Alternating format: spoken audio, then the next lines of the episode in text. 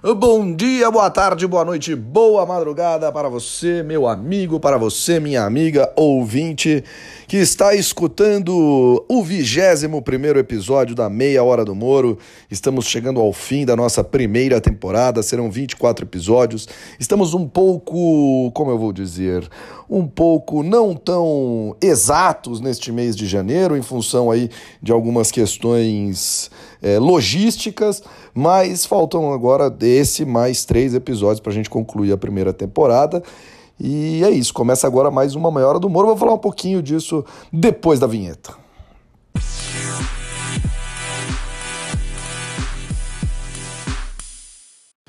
Hoje, gente, eu conversei com o meu amigo Edemilson Paraná, ele que é jornalista de formação e hoje trabalha aí com coisas, questões relacionadas à sociologia e economia, professor na Universidade Federal do Ceará, mas daqui a pouco vem o papo com ele. Bom, eu tava, como eu estava falando, é, este 21 episódio, estamos chegando. Ao, este é o 21 episódio, estamos chegando ao final da primeira temporada.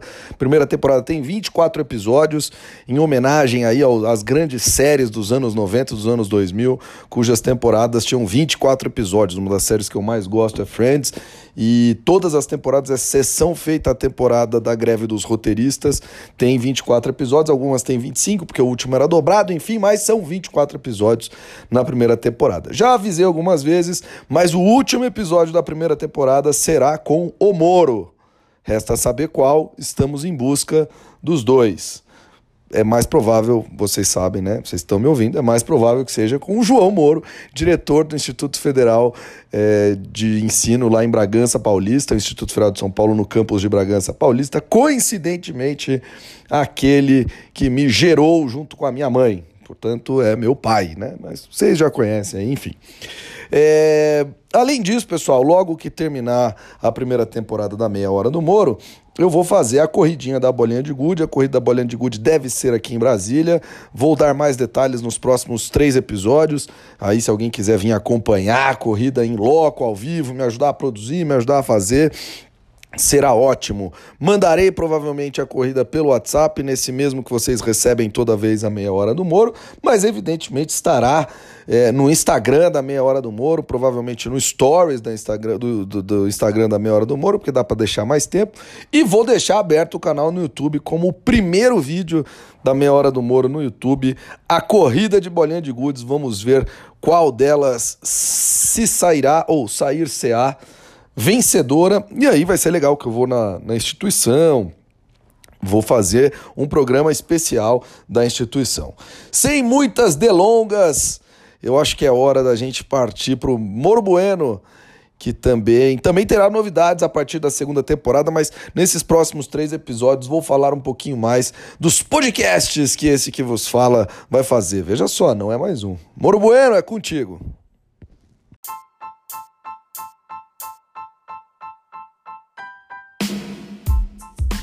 Ah, meus amigos da meia hora do Moro, já estou um pouquinho atrasado, ah, porque poderia falar de política internacional. As coisas estavam muito complicadas no Irã, mas aparentemente deram uma baixada na temperatura. Que coisa! Aviões bombardeados de maneira equivocada. Mas é engraçado que ainda assim os aviões permanecem sendo estatisticamente os meios de transporte mais seguros que existem. Essa semana no Brasil, na realidade, houve algumas situações muito complicadas, especialmente no campo cultural do governo federal. É o nosso ex-secretário Alvim proferiu algumas palavras um tanto controversas. Eu não vou entrar no mérito, acho que todo mundo já leu as notícias o suficientemente para saber que ele fez uma cagada bem cagada. De todas as maneiras, para o novo indicado, para o novo possível secretário, para a nova possível secretária de Cultura, secretária especial de Cultura ou ainda ministra da Cultura, porque aparentemente querem voltar com este cara Só tenho uma coisa a dizer: eu tenho medo. Hoje, na meia hora do Moro, eu converso mais uma vez. Já são 20 episódios que eu converso com grandes amigos e hoje, mais uma vez, converso com um grande amigo, Demilson Paraná. Ele que é jornalista de formação, se formou em comunicação social é, com habilitação para jornalismo na UNB E hoje ele, na verdade, é professor da Universidade Federal do Ceará, na disciplina, na cadeira, a gente deve estar discutindo, né, Paraná? é, pois é. Se chama cadeira ou disciplina. É, na, na cadeira de Sociologia Econômica e do Trabalho. Então, primeiro, obrigado, Paraná, por, por vir aqui conversar comigo na meia hora Eu do que Moro. agradeço, Moro. Moro, João. João Moro. Moro. Vou chamar de Moro, cara. Vamos, beleza. Pra, pra fazer jus ao nome do, do quadro. Maravilha, fechado. E você pode ser Paraná mesmo. Pode, vamos nessa. Eu ouvi até uma história que você queria incorporar o nome a você mesmo. Cara, pois é. Era uma das ideias, mas a burocracia é tão grande que eu acabei largando pra lá esse negócio. É, mas você assina, tipo, o seu livro. Daqui a pouco a gente vai falar do seu último livro, inclusive. Você assina lá? Não, tá? assina, isso é uma história engraçada, né? Porque isso aconteceu quando eu vim pra Brasília. Eu sou do interior do Paraná. Ah, pois é. Eu sou do interior do Paraná, de uma cidade chamada Umuarama, e vim pra cá fazer, justamente como você disse, jornalismo. E aí os amigos começaram a me chamar assim. Quando eu fui, é, enfim, colegas, professores, até meu orientador me chamava assim, a minha esposa me chama assim hoje, meu sogro. E aí, quando eu fui para o jornalismo, trabalhei com o Fernando Rodrigues no UOL, é, eu comecei a ensinar minhas matérias, assim, né? Ele também deu essa sugestão. Ah, por que Olha só. As pessoas te conhecem assim, isso acontece no jornalismo e tal. Aí eu acabei incorporando, porque afinal de contas era como todo mundo me conhecia mesmo, Edemilson, que é meu nome, é praticamente minha identidade secreta. E aí fez jus ao, ao modo de como eu já era conhecido e ficou. Então eu assinei todos os meus textos jornalísticos e de opinião e colunas como Edemilson Paraná. E os meus textos acadêmicos todos, desde que eu entrei na vida acadêmica, são Edemilson Paraná. Então, meus livros. então quando etc. tiver que fazer estação é Paraná, Paraná, vírgula, exato, e tal, exato. em Bitcoin, não sei o que lá. Ah, olha, As caraca. pessoas me citam como Paraná na Que, academia. bele- que maravilhoso isso aqui, cara. Que sensacional. Bom, e aí, acho que a primeira coisa que eu quero te perguntar é como é que rolou essa guinada, né? Porque você trabalhou, como você acabou de falar, você trabalhou com jornalismo lá com o Fernando Rodrigues, depois trabalhou em assessorias, né? Ministério Público e Isso. tal, que você comentou antes aqui. E aí, como é que foi essa guinada? Porque hoje você trabalha muito mais numa questão de economia, de Isso. estudos sociológicos, numa outra pegada, que inclusive a gente fala mais até na segunda etapa do nosso papo. Mas como é que foi essa mudança? Acho que eu até conversei com bastante gente aqui para nessa, nessa temporada Meia Hora do Moro. Muita gente teve várias mudanças. Minha última É. entrevistada mesmo, a Paula Ranova, ela é acadêmica da UNB, professora da UNB, e hoje ela trabalha com medicina energética nos Estados Unidos, uma coisa totalmente diferente. Então, como é que foi a sua transição, vamos dizer assim? É, olha lá, eu nunca imaginei na minha vida que eu seria acadêmico, professor universitário, pesquisador, etc. Então foi de fato uma coisa que foi acontecendo pelas contingências da vida, né?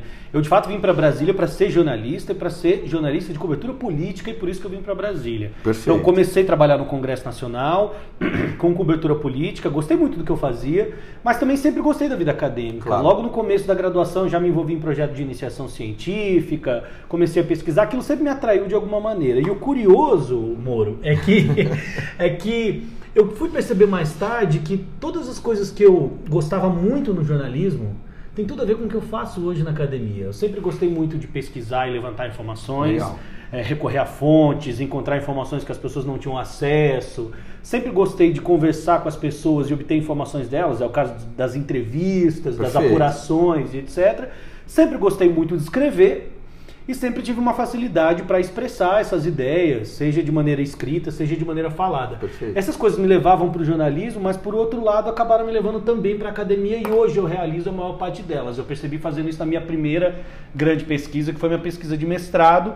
Falei, poxa, isso aqui é uma possibilidade que eu tenho de aprofundar, fazer num nível muito mais profundo, claro, e que com outras técnicas, de outra maneira, a a busca de informação, de conhecimento que me levou é, inicialmente para o jornalismo. Né? Então, enfim, só para dizer que, assim, eu fui descobrir mais tarde que as coisas tinham mais a ver do que eu imaginei. E a coisa Entendi. de dar aula, acabei descobrindo que é uma paixão também, mas gosto pra caramba de pesquisar. Enfim, chegou um momento em que eu comecei a fazer o mestrado, te- já trabalhando como assessor de imprensa e etc. Comecei a fazer o mestrado e quando eu entrei no mestrado, fiz uma pós-graduação mais profissionalizante e depois fiz um mestrado.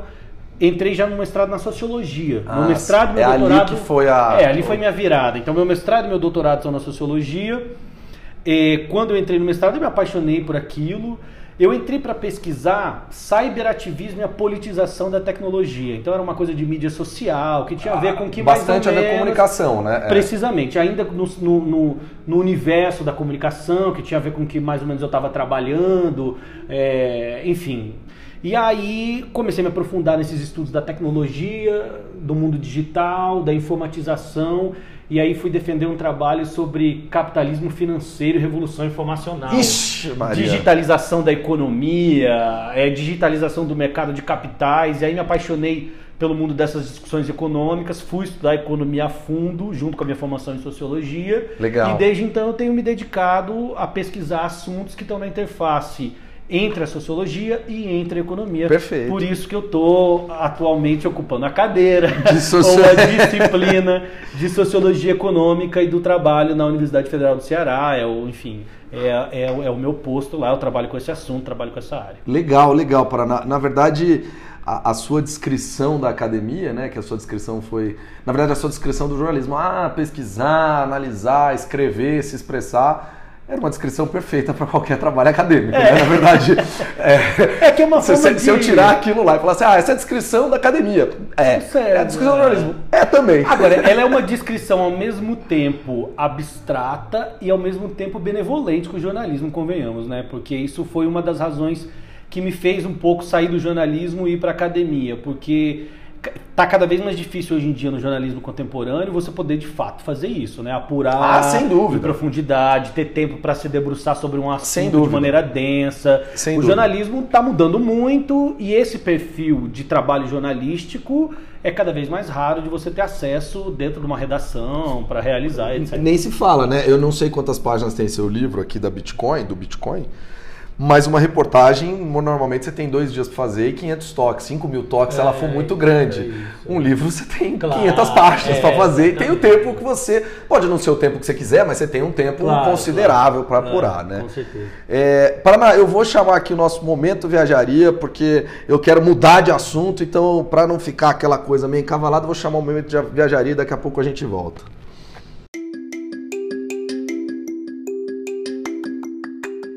No momento viajaria de hoje, eu falo de um país que é enorme e que poderia ter uns 15 momentos viajarias, que é a Índia. É, nessa época, há dois anos, eu estava chegando na Índia, estava chegando numa cidadezinha no sul dela, no estado do Tamil Nadu, chamada Tiruchirappalli, que basicamente é um lugar de um milhão de habitantes que tem dois templos e nenhum ocidental pelas ruas. Então era um negócio bem complicado. Na verdade, assim, se eu posso te dar uma dica para a Índia é, é vá com o coração aberto. É um lugar muito diferente, é um lugar cheio de história, cheio de vida, mas é um lugar muito diferente do que a gente está acostumado por aqui. Além disso, não precisa de visto prévio para ir para a Índia. Você pode tirar online um visto de até duas entradas. É, que tem validade de 60 dias. E foi isso que foi feito, inclusive me impossibilitando duas entradas lá na Índia. E não adianta também ficar muito pouco tempo, né? Você tem muitos lugares para visitar, tanto no sul como Cochin, no estado do Kerala, é, você tem Chennai, que também é no Tamil Nadu, Tiruchirappalli, Bangalore no meio do país. É, e se sem contar tudo aquilo que está mais para o norte, né? Nova Delhi, Rishikesh, Amritsar, é, Varanasi, que é imperdível na minha sincera opinião, todo o estado do Rajastão, Jaisalmer, Jaipur, Udaipur, Jodhpur.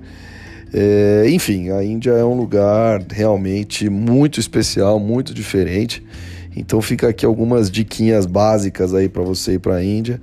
É, em especial, que eu gosto de ressaltar para todo mundo que vai para a Índia, Infelizmente é necessário dizer, só toma água de garrafa, só escova o dente com água de garrafa. Eu sei, é muito plástico, o mundo tá lascado, mas não tem muito o que fazer.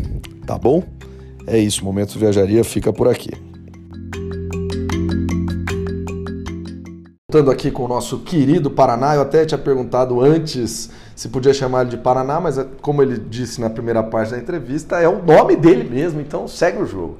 É, querido, é, Tratando um pouco da sua pesquisa, né? Você está aí com um projeto de inteligência artificial em automação do trabalho. O seu livro se chama Bitcoin, a utopia tecnocrática do dinheiro apolítico. E claro, né, a sua disciplina é sociologia econômica e do trabalho.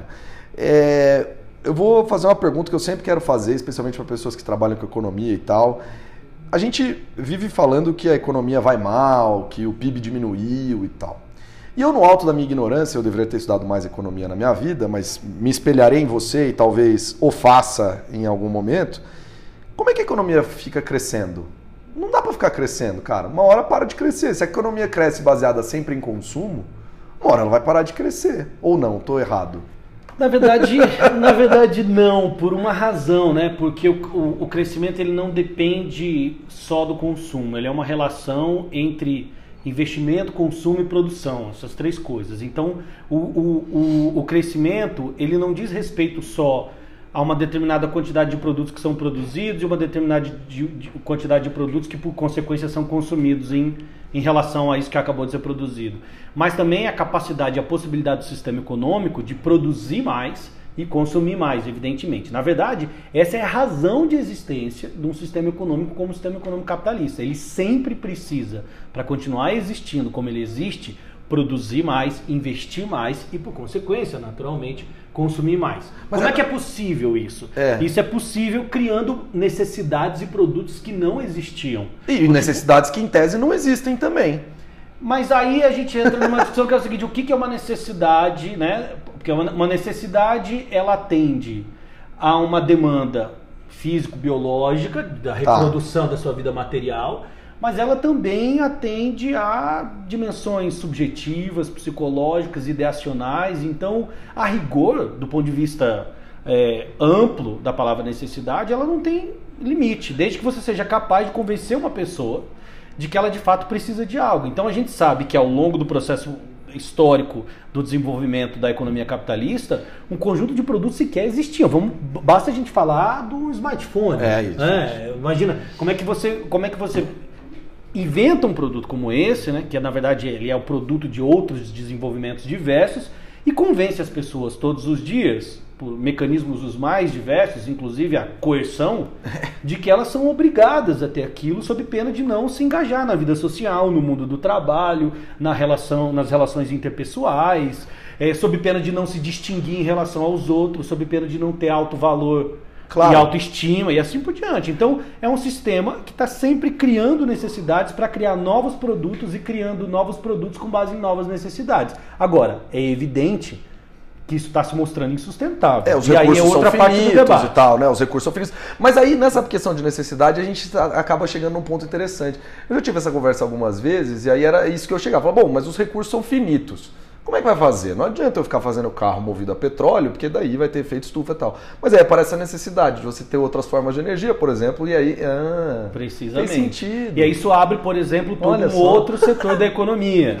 Claro, ah, energia todo limpa. outro setor de desenvolvimento tecnológico. É. Portanto, toda a necessidade de reconfigurar toda a frota de carros que era baseada em combustíveis fósseis e agora vai ser baseado em carros é, totalmente elétricos ou Isso. híbridos, etc. E, né? é, e aí você vai importa. sempre criando novos padrões tecnológicos, novos padrões de consumo, novos modelos de negócio, de tal maneira que essa economia continua se expandindo. Agora, ela se expande também de maneira contraditória, por meio de desencaixes, por meio Sim. de desemprego. Cada vez que você gera um desenvolvimento tecnológico, uma mudança de um paradigma tecnológico, você desemprega uma massa de pessoas. Isso é uma constante na história do capitalismo. Sim. Toda vez que você muda de padrão tecnológico, você tem uma quantidade brutal, muitas vezes a maioria das pessoas, que são os chamados perdedores é, da virada de paradigma. E essa gente fica vendo navios, cara lagado à própria sorte. E, é um pouco isso que você está estudando nessa automação do trabalho, eu imagino, né? De certo modo é pensar de que modo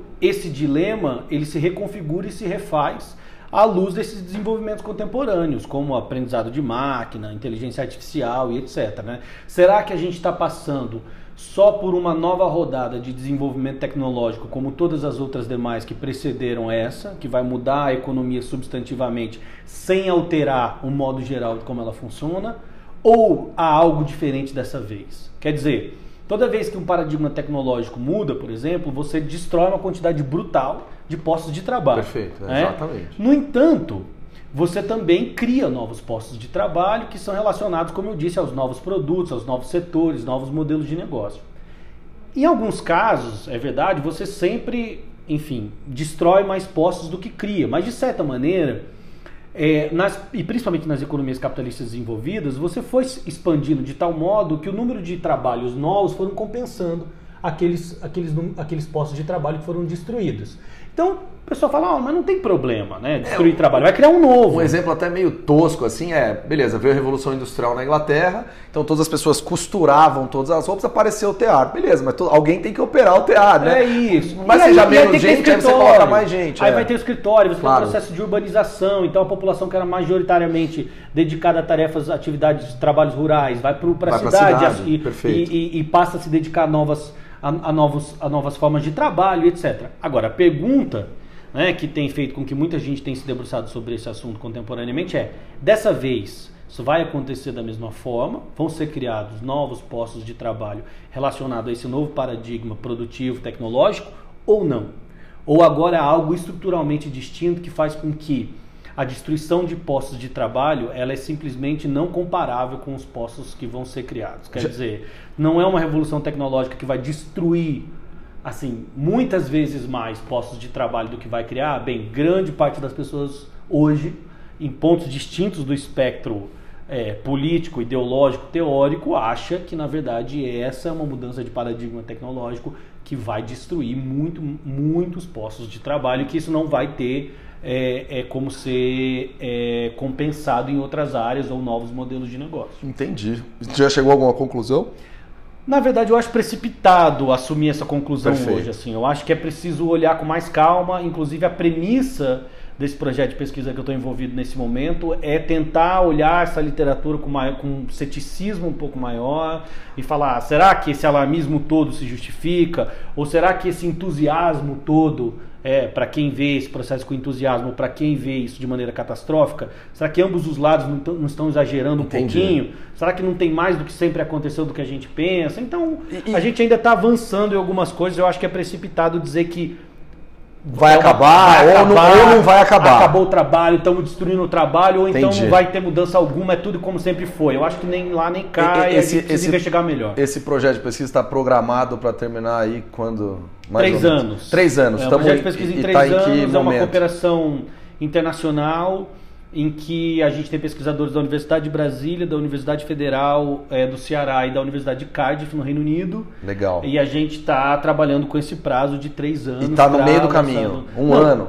Tá, Ou acabou de começar? Acabou de começar. Ah, beleza. Então daqui a três anos a gente faz outra meia Exatamente. hora do Moro. Quem sabe quem sabe lá, Paraná, eu já estou mais estabelecido no podcast, virou a hora do Moro. Oh, muito Quem bom. Quem sabe a gente. Eu acho que vai ser necessário, por um assunto tão complexo igual esse, a gente é, vai precisar realmente. É, é verdade.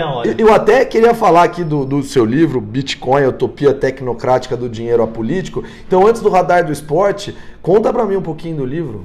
Então, o livro foi isso, assim. Quer dizer, apareceu o Bitcoin no último período. O Bitcoin nasce em 2008 e ganha proeminência, especialmente nos últimos anos, quando alcança uma cotação altíssima, é, né? E impressionante. Passa chamar, e passa a chamar a atenção das pessoas. E bem, eu já vinha me debruçando no trabalho anterior, né, que foi publicado em livro, que, que, que veio a se chamar Finança Digitalizada, Capitalismo Financeiro e Revolução Informacional.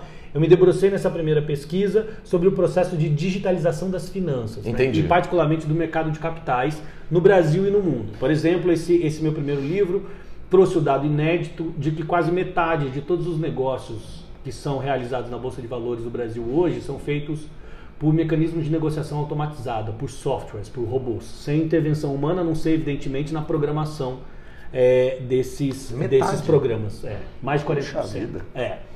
Então o livro ganhou uma repercussão bacana também por conta desses dados inéditos que trouxe. E aí o passo seguinte foi analisar a digitalização do dinheiro, né? O que é realidade, o que é mito, o que é, é, é digamos assim, onda, o que, que é excesso de entusiasmo, nessa ideia de que o dinheiro, como a gente conhece, simplesmente vai deixar de existir.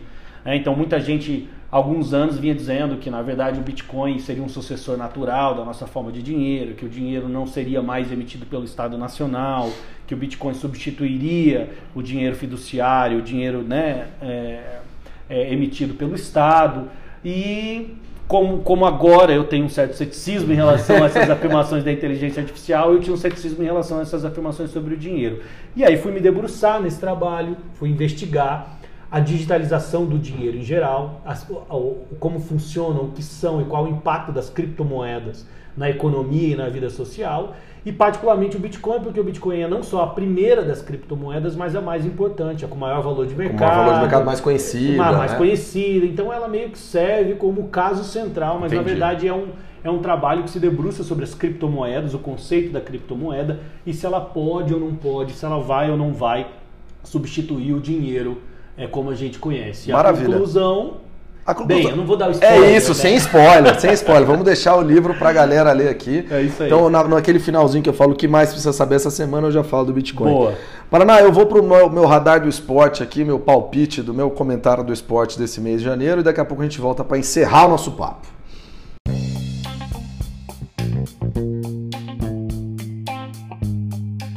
Radar do Esporte de hoje eu trago, eu falo um pouquinho do Aberto da Austrália de tênis, um dos quatro grandes slams do ano que está começando agora lá em Melbourne, no estado de Vitória, na Austrália.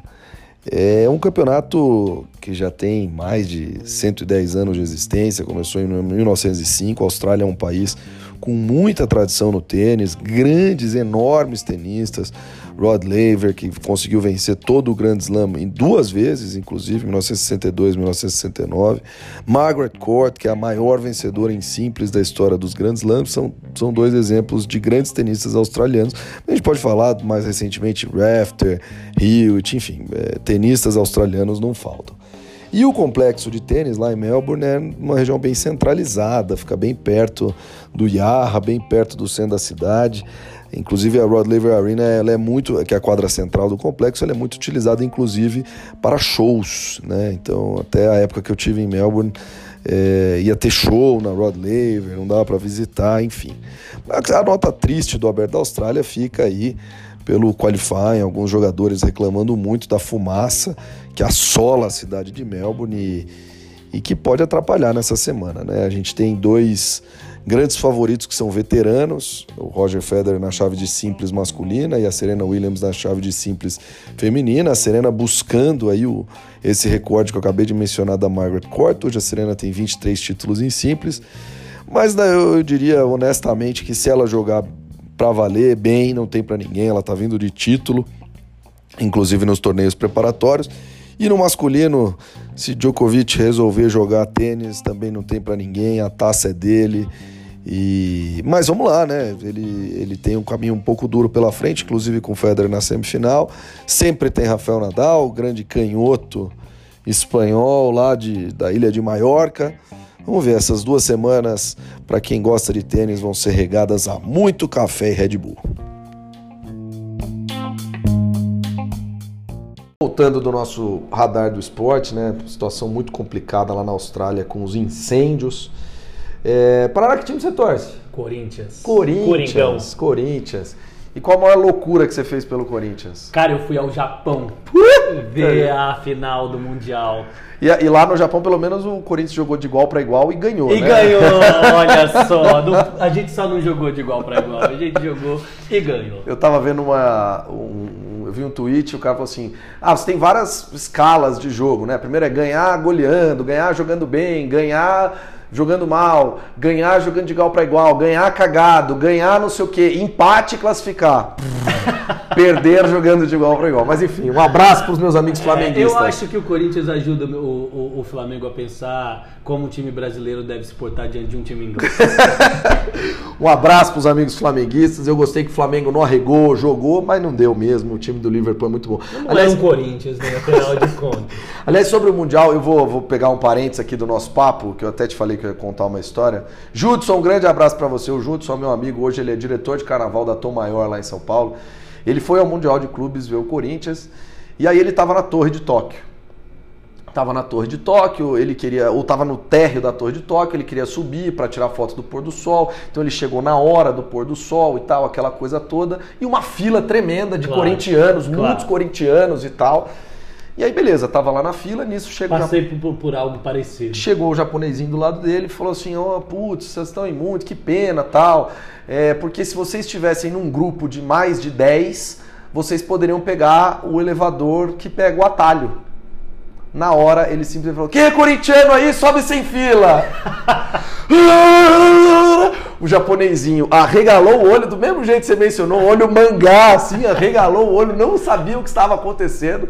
Só que daí tinha que pagar, uma pessoa só podia pagar, porque era entrada em grupo. Então juntaram a grana ali, Judson, depois você me corrija se estiver errado. É, juntaram a grana ali, pagaram o japonesinho, subiram sem fila e a foto do Judson é maravilhosa. Ele conseguiu tirar uma foto do pôr do sol, da torre, incrível, com a cidade de Tóquio se iluminando com o pôr do sol. É maravilhosa essa história. E... Parabéns ao Júlio e à nação corintiana por mais esse feito. Muito bom. Paraná, acho que a gente acho que teve um papo muito legal. Eu sei que o meu tempo é curto na maior parte das vezes, os assuntos são super densos. Te desejo toda a sorte do mundo nessa empreitada lá na, na Universidade Federal do Ceará. É, já estou programando a visita. Eu sei que eu tenho que programar para daqui a um tempinho, porque você acabou de ter o Ernesto e as coisas estão um pouco ainda sim, conturbadas. Sim. É, mas, mas passa rápido, isso aí já pode programar sem problema. Mas obrigado aí pela, pelo papo. Acho que eu, eu sempre aprendo muita coisa nessas minhas, nesses meus papos, nessas minhas entrevistas. Hoje não foi diferente. Até pode pegar ali. Nossa, é mesmo. Eu mandei umas assim no meio no ar aqui. E, ah, e qual a sua instituição, né? Para se a sua bolinha vencer, qual fica sendo a sua instituição? Se a minha bolinha vencer, a instituição é a Escola Nacional Florestan Fernandes, que faz um trabalho muito bacana de formação política, enfim é, levando discussões fundamentais aí para muita gente. Então, essa é a minha instituição escolhida, caso minha bolinha vença. Maravilha. É, hoje em dia, a gente está precisando de formação política das pessoas. Não vou entrar em nada muito profunda, nem dá tempo. Mas a gente está precisando mesmo. Paraná, muitíssimo obrigado. Eu que é... agradeço, agradeço aí todos os ouvintes também da, da meia hora do Moro. Foi um, um papo muito bacana, enfim, muito divertido. E estou, claro, à disposição sempre que precisarem para conversar sobre esses assuntos e, e, outras coisas também. Maravilha, Paraná. Obrigadão, querido. Valeu. Valeu. Falou.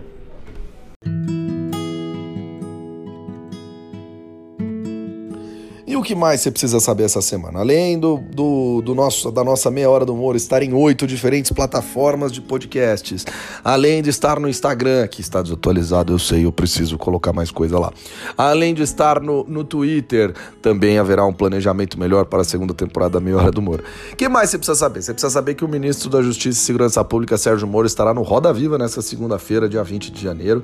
Eh, vai ser entrevistado aí por uma bancada gabaritada de jornalistas. Eu não concordo que o Intercept deveria estar lá, acho que foi uma grita desnecessária. Os jornalistas que estão lá conseguem dar conta e muito bem dada do recado. É... Além disso, gente, acho que nessa nessa nesse final de 21 episódio, eu queria comentar um pouquinho de, de, de tudo que tem acontecido nessa temporada Meia Hora do Moro. Eu queria agradecer o carinho de todo mundo que escuta, de todo mundo que já pegou para escutar mesmo sem eu mandar a mensagem spam no WhatsApp. É, puxa vida, obrigado, gente, obrigado mesmo. É, conto com os áudios de vocês aí para colocar no ar, para perguntas, tudo que tiver é, para falar. Eu acho que isso engrandece, isso aumenta a nossa, é, nossa interação e acho que fica bem bacana sempre que tem porque aparecem assuntos novos novas abordagens aos assuntos que a gente falou eu lembro lá o, a conversa com o Guga Facre gerou assunto para uns quatro episódios subsequentes né o eu e o Renatão, o Renatão Razeira lá do futebol da pelada aqui de Brasília. Alô, Renatão, cadê você? Estamos esperando mais áudio. É, sempre trocando uma ideia aí sobre aquela história do poker. E acho que isso é, é legal toda vez que, que aparece, que acontece. Outra coisa que eu gostaria de, de, de, dizer que você não pode perder essa semana, especialmente se você está em Brasília, assista O Parasita, aquele filme coreano super indicado para o Oscar, super renomado. Ele ele tá em cartaz lá no Cine Brasília, 12 reais a inteira, vale muito passeio, é muito brasiliense esse passeio, então super recomendo. De todas as formas, pessoal, vou deixar aqui já meio avisado como é que vai acontecer aí os próximos, próximos meses, próximas semanas. É, o, meu, o, o planejamento aqui para Meia Hora do Humor é terminar a primeira temporada com 24 episódios, provavelmente um episódio bônus. Depois a ideia é ficar numa espécie de recesso, preparando a segunda temporada por aproximadamente 8 a 10 semanas. Nessas 8 a 10 semanas devem ter aí 5 ou 6 programas que funcionariam um pouquinho diferente, ao invés de eu ter um convidado apenas, ter um assunto e ter três ou quatro convidados para falar, uma espécie de mesa redonda, e aí voltar com carga total para mais uma temporada de 24 episódios da Meia Hora do Moro. É, Só que eu tô com um planejamento mais ousado, então até gostaria de contar aí com a opinião de vocês. Por favor, mandem suas ideias. De fazer tanto o Momento Viajaria como o Radar do Esporte, podcasts separados. É, o radar do, eles, ter, eles teriam seus quadros aqui na meia hora do Moro, mas seria mais uma espécie de trailer para o podcast propriamente dito. Viajaria até já, já, já tinha pensado ali no Viajaria Cast e o Radar do Esporte como o podcast do Radar do Esporte mesmo para fazer isso. Também há uma possibilidade aí do Minuto do Moro Bueno ganhar o seu próprio do Moro Bueno ganhar o seu próprio espaço. Então eu conto aí com vocês. Eu sei que o Spotify não permite essa questão de canal, então teriam que seguir, teriam que fazer, eu teria que fazer quatro podcasts diferentes. Estou viabilizando isso. Conto aí com, a, com os áudios de vocês, com as mensagens de todos vocês, meus ouvintes, para saber se isso é algo legal, vocês vislumbro essa possibilidade, se eu tenho esse, essa envergadura para fazer isso, está bacana. Gente, muitíssimo obrigado pela audiência mais uma vez. Vou ficando por aqui. E para acabar nosso, nossa meia hora do Moro de hoje, eu vou falar no idioma lá, no, no idioma mais falado na Índia, que é o Hindi. É, tem duas formas. Uma é Namastê, que é um clássico, mas eu gosto de sempre ser um pouquinho diferente, né? Então, Alvida!